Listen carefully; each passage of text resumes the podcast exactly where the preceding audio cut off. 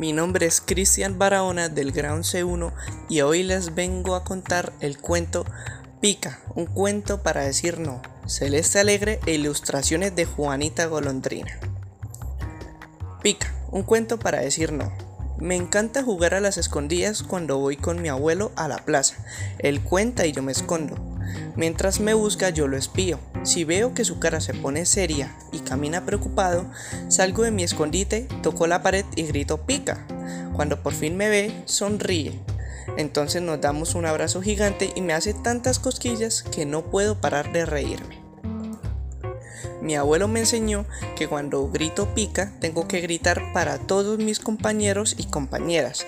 Él dice que siempre uno logra algo bueno también es para todos los demás.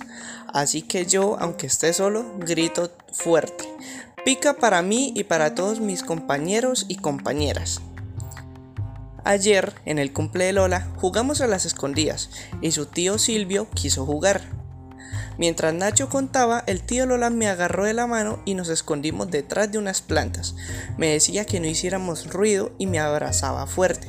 A mí me daba calor y no me gustaba. Quería salir y gritar pica, pero me seguía diciendo secretos en el oído mientras me hacía unas cosquillas que no me daban risa. De repente me acordé de lo que siempre nos dice la señorita.